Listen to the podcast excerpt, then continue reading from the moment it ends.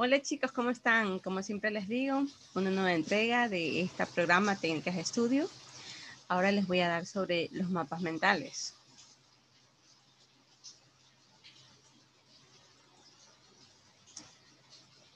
Bueno chicos, los mapas mentales.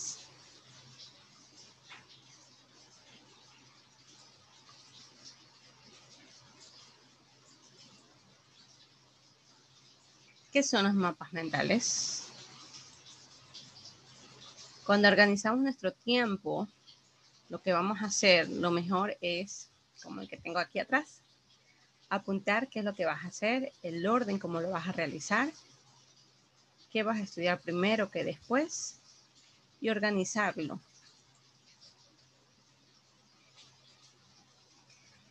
Cuando organizas tu tiempo, generalmente utiliza una agenda, un cuaderno, tu computadora. Ya te voy a dar unas aplicaciones donde los puedes hacer gratuitamente, como el que yo tengo.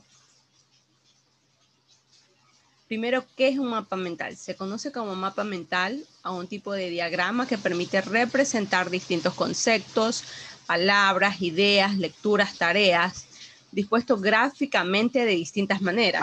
Tú puedes hacerlo de diferentes maneras.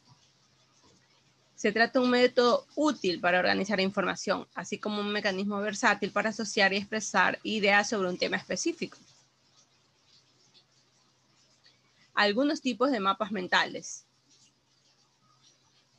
Para que tu trabajo no sea tan duro y no sepas por dónde empezar, te voy a dar varios tipos.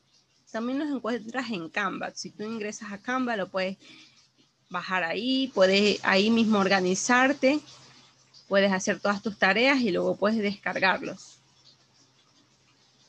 Árbol genealógico sale de una ramificación, de ahí salen varios brazos o varias ramificaciones, como le quieras llamar, que van acorde con lo que tú vas haciendo.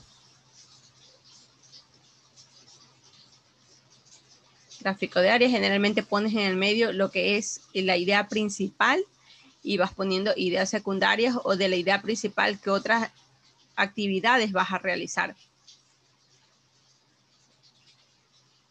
El organigrama, bueno, muy conocido, una idea principal general, dos ideas secundarias y de esas dos ideas secundarias salen muchas otras ideas.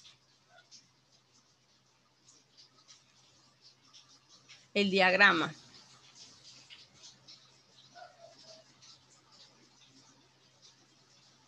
Estos son diferentes tipos que los puedes hacer, los puedes organizar dependiendo del tema que tienes, dependiendo de la situación eh, donde quieres, eh, el apartado donde tú quieres ir poniendo todas tus ideas, tus palabras claves. Hay diferentes tipos de diagrama de Gantt muy utilizado para los empresarios porque van organizando actividades y planificaciones. Entonces, como ya vimos, mapas mentales hay muchísimos. Le podemos poner según el tema diferentes colores, diferenciarlos. Puedes hacer tus proyecciones anuales, mensuales, trimestrales. Como ya estamos viendo, estos son diferentes tipos que puedes realizar. Ya depende de tu creatividad, de tu imaginación, de lo que quieras hacer, del tema que estás tocando.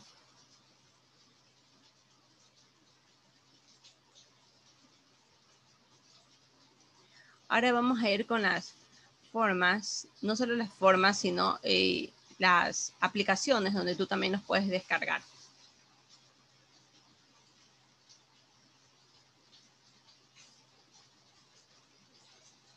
El que yo utilizo generalmente es MindMeister.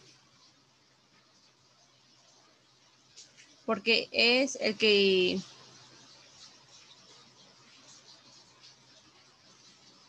el que es más fácil de aplicar.